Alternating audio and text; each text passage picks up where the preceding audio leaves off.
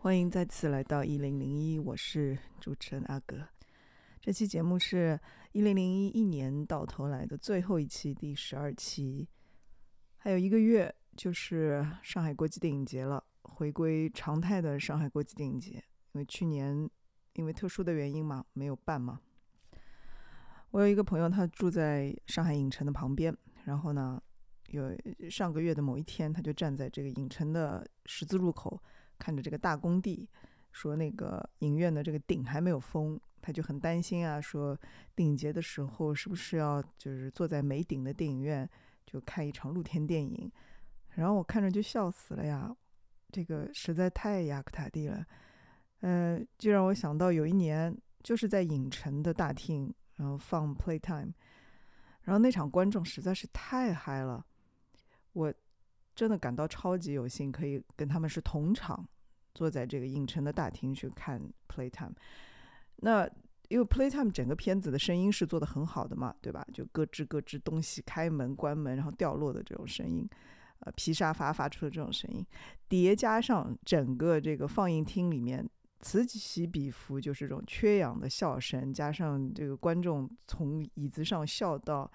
跌落在地上，然后再从地上爬起来，爬回椅子。对，这种我们人类自己实在是就是太好笑了。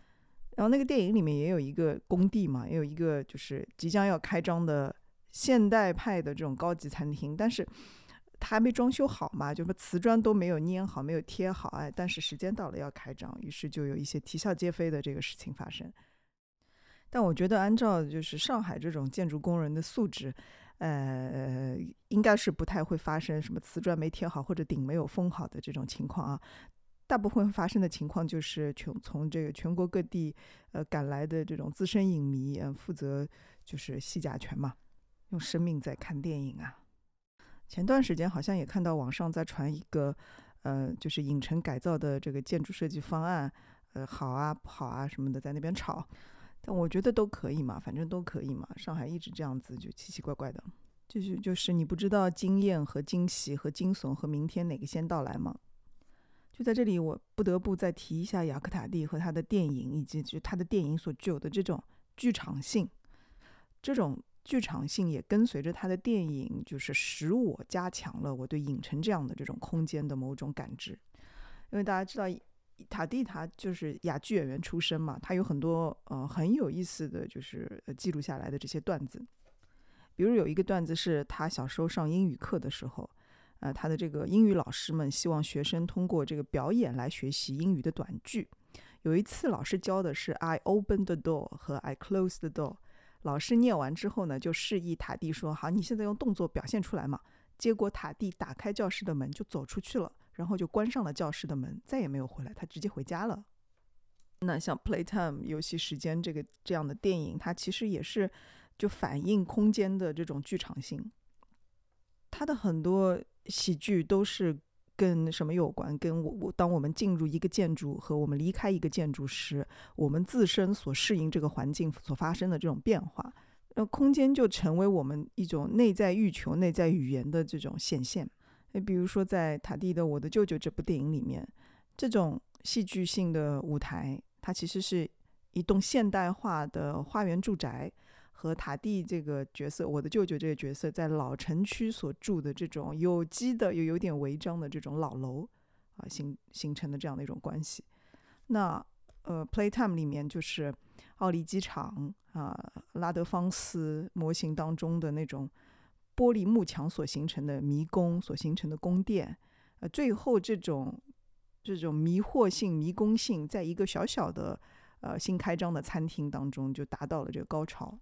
同样的，这种哑剧式的在一个空间里面所形成的喜剧，在那个《Traffic》聪明笨拙古惑车里面。他就是那种参加展会的车企人员，他们在一个巨大的空旷的这个展厅当中，好像在跨越一些隐形的这种界限，一根一根隐形的线。喜剧的来源就是我们如何被我们的这种想象所限制，以及在这种限制当中，就是没有办法抑制的本能的这种爆发。就他的电影当中有一种，呃，并不是评判的东西，它有一种非常混沌的和谐性。在两种极端当中，然后那种很精巧的，呃，很高级的控制论。然后它如果发生在幼儿园当中，它就全面失效了。我就觉得他在展现这种全面失效的这种本能的状态。这种状态在我们这种现代城市当中就很容易看到，尤其是那种呃地标性的那种全新规划过的这种建筑当中，特别容易发生这种戏剧。而且，其实影城一直具有这种很很奇异的喜剧气质。呃，有一年。几几年我又忘了，我记性特别差，就是基本上要说到几几年的时候，我通通常都是说不准确的。呃，十几年前吧，有一有一届的国际电影节，然后呃，我们几个好朋友在影城门口做了一次快闪活动，就是致敬这个 Monty Python 的 Silly Walk。然后有一个朋友在走这个愚蠢的步伐的过程当中，裤裆还扯扯坏了。然后影城门口几个就是熟脸的黄牛就看呆了。影城除了这些老黄牛之外，还有一些非常忠实的国际电影节的，就是老年观众，那些呃阿姨爷叔，他们也很嗨的。他们会一边看电影，就是一边有这个评论音轨。然后相应的每一场这样的放映当中，都会有那么一两个呃原教旨主义的呃青年影迷，然后突然之间站起来就破口大骂。我记得有一次也是在。影城的这个大厅放特吕弗的《足语战》嘛，我旁边坐着一个上海老爷叔，他看到半当中终于看明白了，呃，让那莫罗演的这个女主角跟两个男人之间的关系，然后他就并不住了，在那边说：“哎呀哎呀，这个女的真的不行不行不行，不可以这样子。”这就是法国新浪潮电影给上海老爷叔留下的一个一个道德上的重击，我觉得挺好的。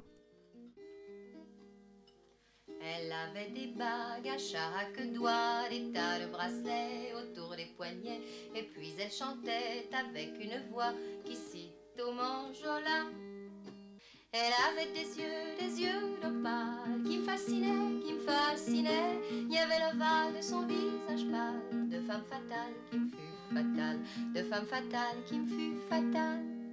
On s'est connu, on s'est reconnu, on s'est perdu de vue, on s'est perdu de vue, on s'est retrouvé, on s'est réchauffé, puis on s'est séparé. Chacun pour soi est reparti dans le tourbillon de la vie. Je l'ai revu un soir, aïe aïe aïe, ça fait déjà un femme bail, ça fait déjà un femme. 相对来说呢，我接触下来的这种老阿姨观众啊，开放度就不会比较高。哎，有一次是在哪一年我又忘记了，在那个大光明电影院是放呃昆汀的《无耻混蛋》。影片的最后不是呃放火烧了电影院嘛？然后呃希特勒和戈培尔就就被烧死在了电影院里。那熊熊烈火当中，影片散场了了，呃，然后灯就亮起来了，大家都往后面散场了。然后我就看到两个老阿姨逆流而行，两个人就手挽着手，悉悉索索评头论足。然后走到这个荧幕前面，上下打量。哎，然后我就觉得他们蛮有意思的，我就坐在那边看他们。嗯，这个时候电影院全部已经散场了，只有我们三个人。他们就是对着一块白的空白的荧幕在那边穷看呀，不知道是在分析什么东西，还是在测量什么东西。然后最后，他们还试图走到从旁边那个后台通道，试图走到这个荧幕的背后去，去观察这块荧幕。当时那一刹那给我的感觉就是，哦，这两个老阿姨就是影片当中希特勒和戈培尔的亡魂啊！他们在重新回溯观看了自己刚才的遭遇之后，哎，突然之间出现在上海的一个电影院里面。然后他们在荧幕的前后方去检查这个消防的这个问题。然后我又想，如果这个时候有紧接着的下一场电影要放映的话，突然之间荧幕就被点亮了，然后就就开始放呃一段画质非常渣的关于消防逃生的宣传影片。那最后嘛，就是这两个老阿姨从荧幕后面走出来，心满意足的确认了呃。这个世界是安全的，他们还活着，然后又手挽着手，就是走出了这个电影院，我也跟着他们走出去了。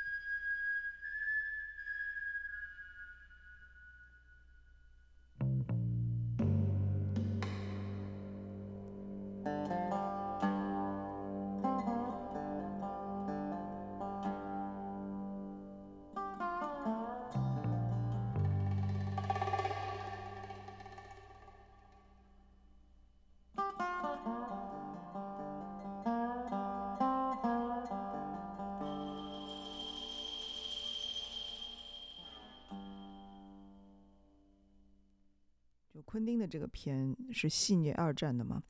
呃，这个片在大光明电影院放就是特别合适，因为那个电影院也是二战时候造的。现在我们看到的修复成原样的大光明电影院，其实是乌达克接手之后改造过的版本的样子。然后他是呃匈牙利的犹太人，但是匈牙利其实会回过头来称乌达克为上海建筑师，这个真的很有意思。呃，第一次世界大战的呃原因，然后乌达克在一九一六年被俄国人送到西伯利亚战俘营，次年他就从西伯利亚一路逃到上海。现在大光明电影院所在的这个路口啊，其实附近有三个建筑都是他的呃作品，呃，除了大光明电影院，然后还有那个嗯旁边的国际饭店，然后呃一个路口开外的那个木恩堂都是他做的。当时一九三三年，呃，乌达克接手这个改造设计的时候，他个人刚刚摆脱。嗯，早期他比较喜欢的这种西班牙元素和东东欧的这种元素，全面转向了这种装饰主义 Art Deco，呃，法式现代主义的这种建筑风格。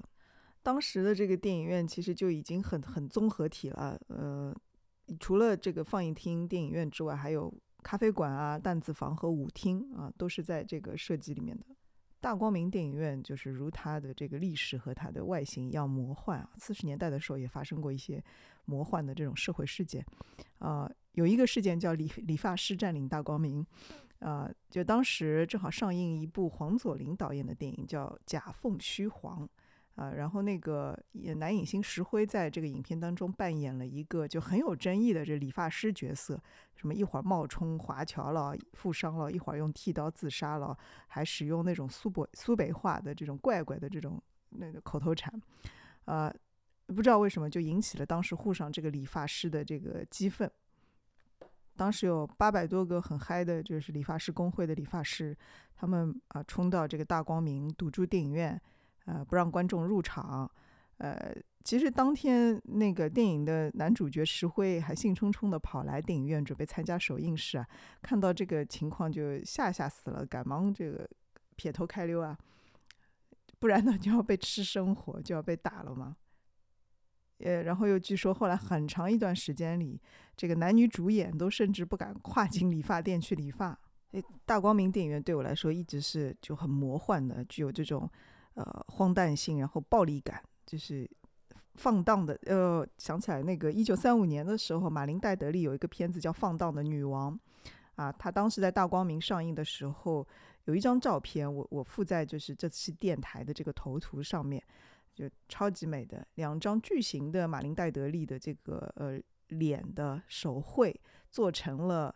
呃一个镜面的一个展开，它就是高高的就贴在。大光明最著名的这个竖竖着的这个门头上面，我我选这张图作为头图，是因为我觉得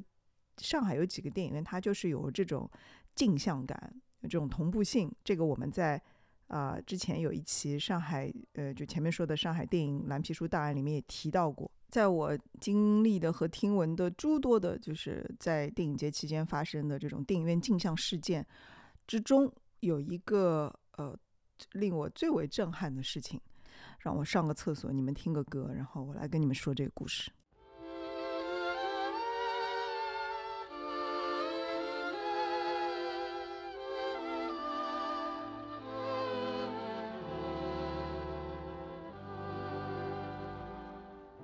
Want to buy some illusions, slightly used, second hand. They were lovely illusions, reaching high, built on sand. They had a touch of paradise, a spell you can't explain. For in this crazy paradise, you are in love with pain want to buy some illusions, slightly used, almost new. Such romantic illusions, and they're all about you. I'll sell them all for a penny. They make pretty souvenirs. Take my lovely illusions, some for laughs, some for tears.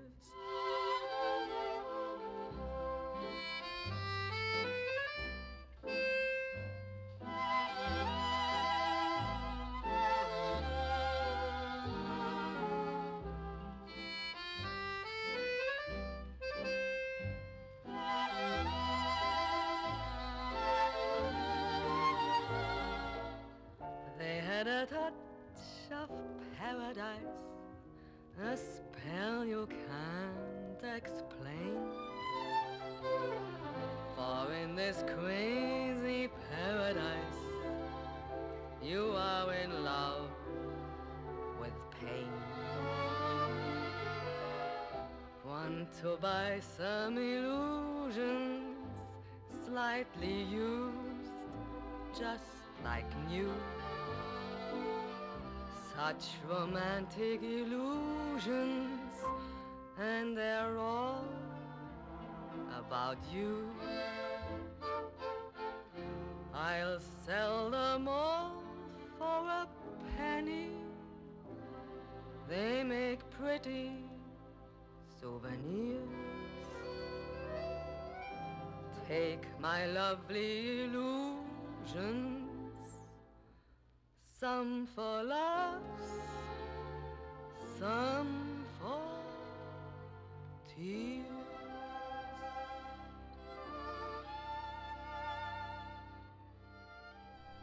前面提到的虚晃假凤，它其实是跟某种欺骗有关系的。然后，像马林戴德利，呃，也很多人传言他其实是一个间谍。那刚刚这首歌，呃，由他唱的，名字叫做《Illusion》幻象，一个女人身份的扑朔迷离，然后她的具有这种同时具有诱惑性，但是具有欺骗性的这种行为，嗯，是特别上海的故事。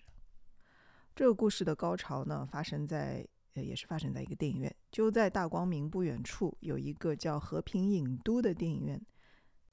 和平影都有一个放映厅叫 Atmos 厅，这个厅是一直放 4K 修复的，就是每年电影节，呃，如果有 4K 修复单元，通常大家都可以选到这个厅。有一部我非常喜欢的电影叫《怒海沉尸》，啊，阿兰德隆主演的。啊，当年的呃上海国际电影节正好拿到了非常新鲜的 4K 修复的拷贝，呃，有一场就是在和平影都的这个厅放的，啊，因为我很喜欢这个电影嘛，所以当时正好是个周末，好像，嗯、我就买了好几张票，啊、带那些喜欢看电影的朋友们一起去看。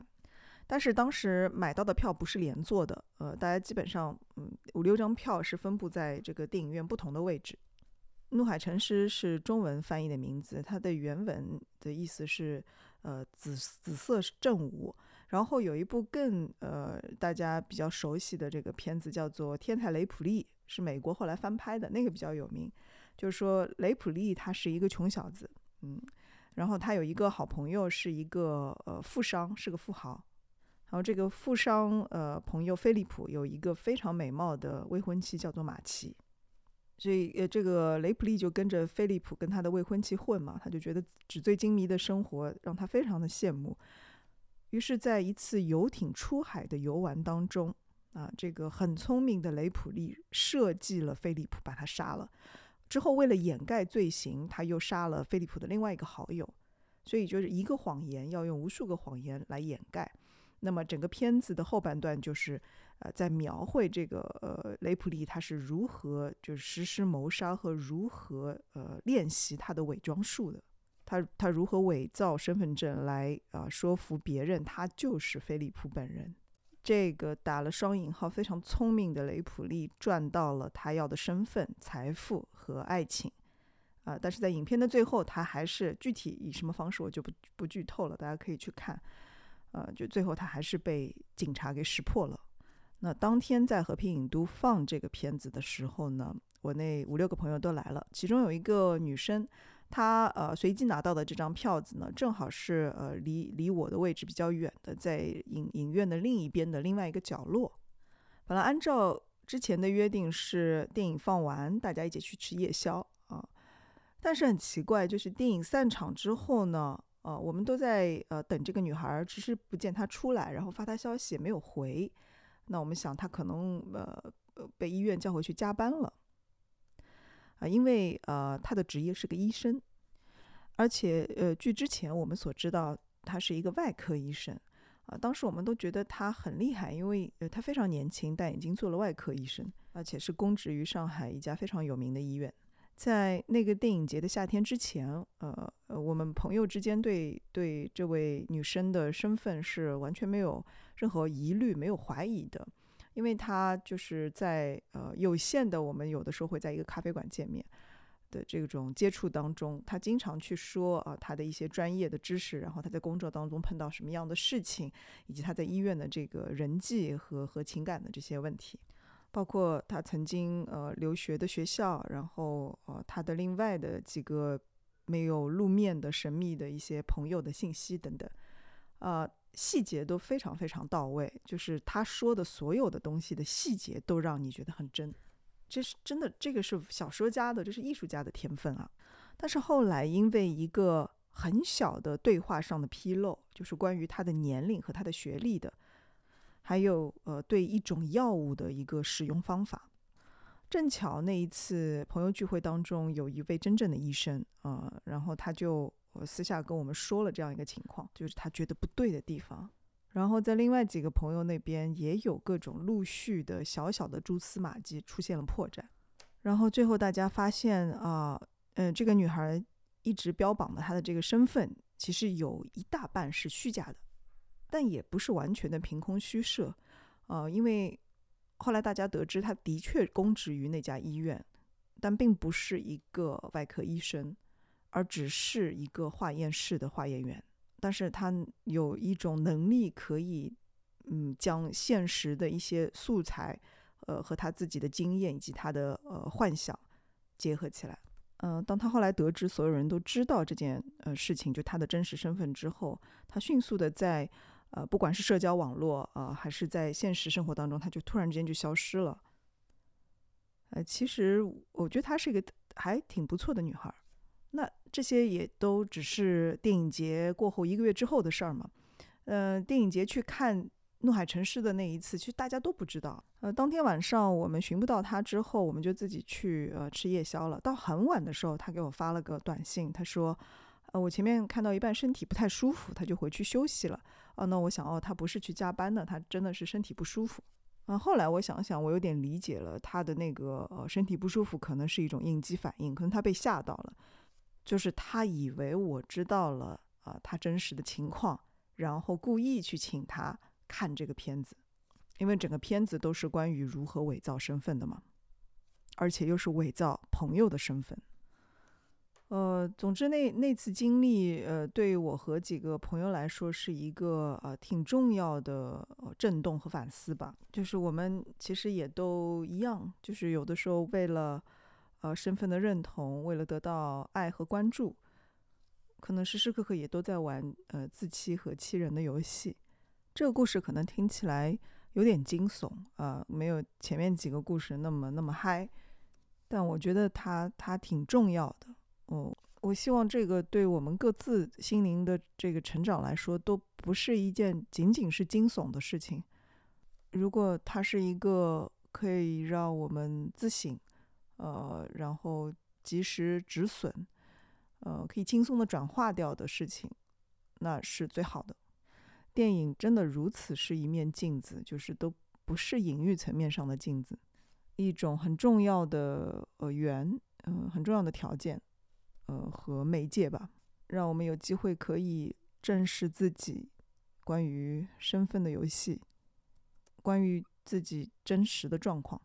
在一切都太晚之前。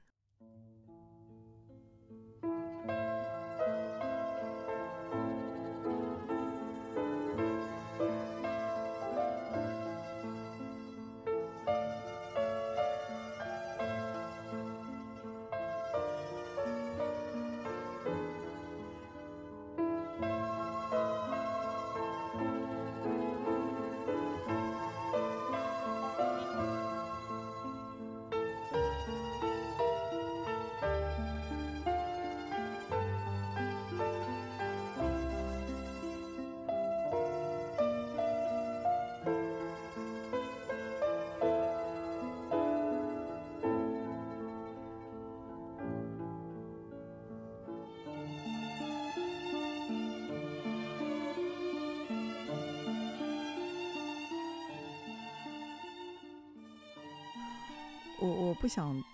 对欺骗这个东西有过多的道德的评判，因为我觉得谎言本身也是中性的，就像梦是中性的，梦中的大悲大喜，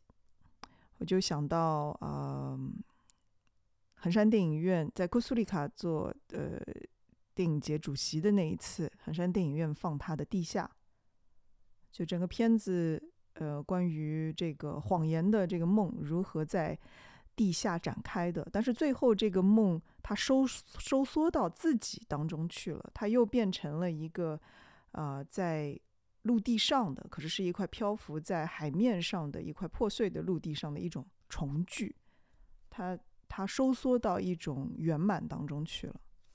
他的电影大家可能认为是荒诞不经的啊，虽然呃地下呃，因为它跟南斯拉夫的历史有关系，可能还还觉还觉得比较可信。那像呃，而且这样的历史是不断的在重演的，对不对？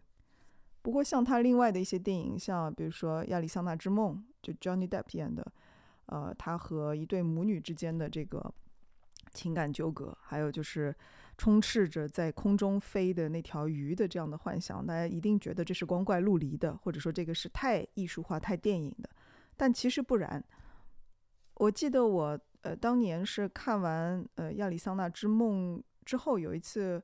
呃回去跟我妈吃饭，然后怎么就聊到他以前弄堂里面的一些邻居的事情，然后他就跟我讲了一个事情，我就非常惊叹，就生活只有可能比电影更加电影，就是他们的这个邻居呢是一对母女，呃，然后女儿结婚了，然后女儿的丈夫其实是有点像入赘一样的啊、住到了他们家里来。呃，当时上海的住房条件非常的拥挤，就是在一个呃石库门的一个房间里面，嗯，妈妈、女儿和女儿的丈夫，呃，几乎是睡在一起的。后来这个男的他同时和呃自己的妻子和自己的丈母娘发生了呃感情，而且当时如此狭小逼仄的这个石库门空间，让这个戏剧。就完全的呃呃充满着张力，没有余地的张力。最后呃女儿就是没有办法呃承受，然后自杀了。男人和母亲的精神也都相继出了问题。这就是八九十年代上海万千嗯拥挤的小弄堂当中普通的一家人所发生的故事。所以镜子啊，同志们，电影就是镜子。电影就是现实。上海电影蓝皮书档案的续集，今天的节目，呃，当然这个续集它每时每刻都在重新的更新和发生。也如节目的开头所说，这是一零零一栏目呃呃创始到现在第一季的最后一集，第十二集。如果接下来还有缘做第二季的话，呃，我在想也许会换一个方式做，但可能也会延续。比如说，我会继续回来讲龙的故事，在梦境的电影院里，在呃死亡列车中，我们应该会不断的相见吧。这里是一零零一，我是阿格，再见再见喽。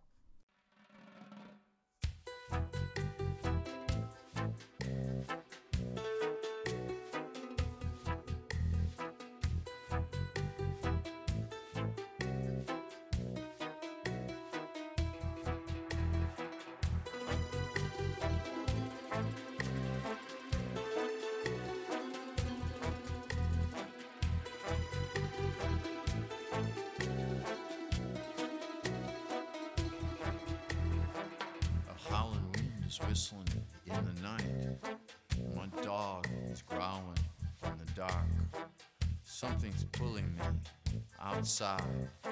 to ride around in circles. I know you have got the time, 'cause anything I want, you do.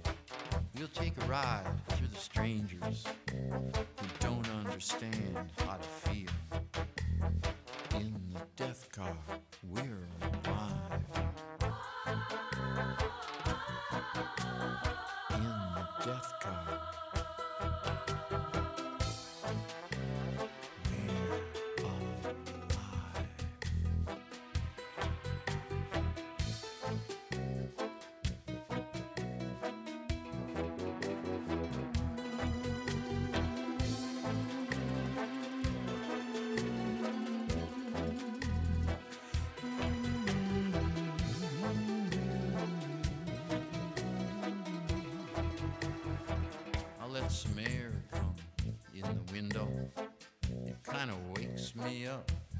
Little.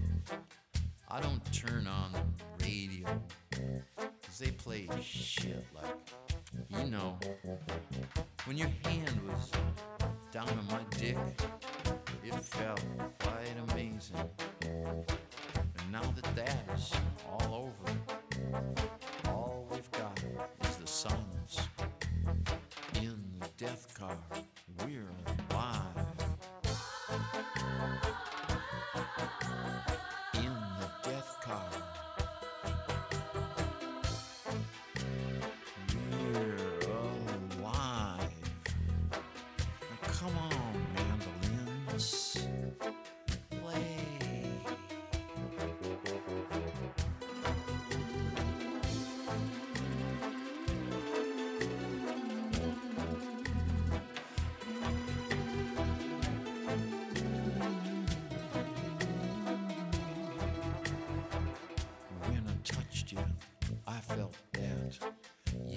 Still had your baby fat and a little taste of baby's breath makes me forget about death. At your age, you're still joking. It ain't time yet for the choking. So now we can own the movie and know each other truly.